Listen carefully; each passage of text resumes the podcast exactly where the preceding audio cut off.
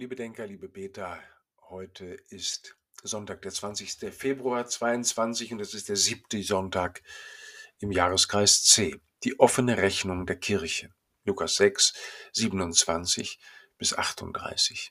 Wenn jemand sagt, er habe mit einem anderen noch eine Rechnung offen, dann bedeutet das, dass einer dem anderen etwas schuldet. Dabei kann es sich um eine dingliche Schuld, zum Beispiel aus einem Geschäft handeln, die zu bezahlen ist, oder um eine moralische Schuld aus einem Vergehen oder Verbrechen, die bereut, gesühnt und wieder gemacht werden soll.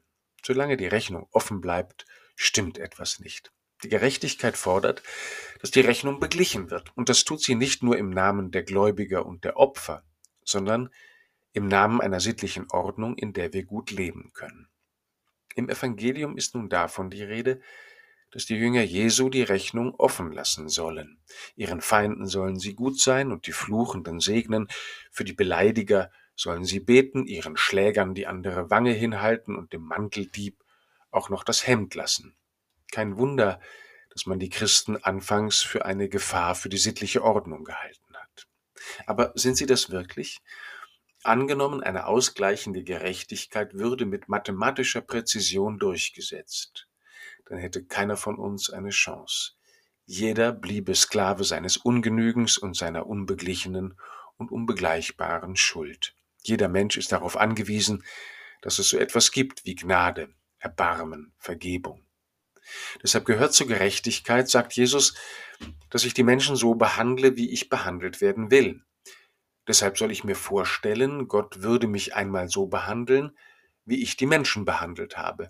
Und darauf, wie Gott mich behandeln wird, darauf möchte ich mich freuen können.